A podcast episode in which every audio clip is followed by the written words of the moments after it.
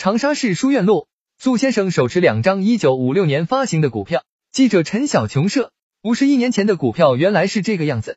昨日上午，家住长沙书院路的苏先生在整理祖父遗物时，意外发现两张一九五六年发行的股票，票据上的股款额均为一千四百元，股票曾分了十年红利。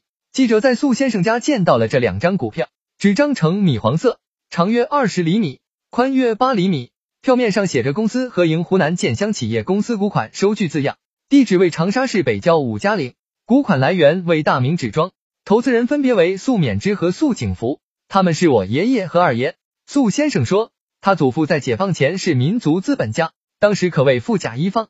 上个世纪五零年代，大规模的社会主义改造开始后，祖父在大明纸庄的所有资产被折合成一千四百元股款，并入了公司合营企业。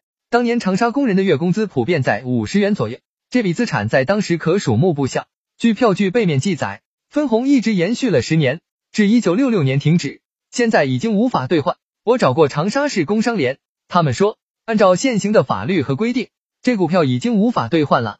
苏先生说，这两天曾有人出五百元收购股票，但他却不愿意卖，想把祖父的遗物好好收藏，一代代的传下去。古玩市场上能卖千元以上。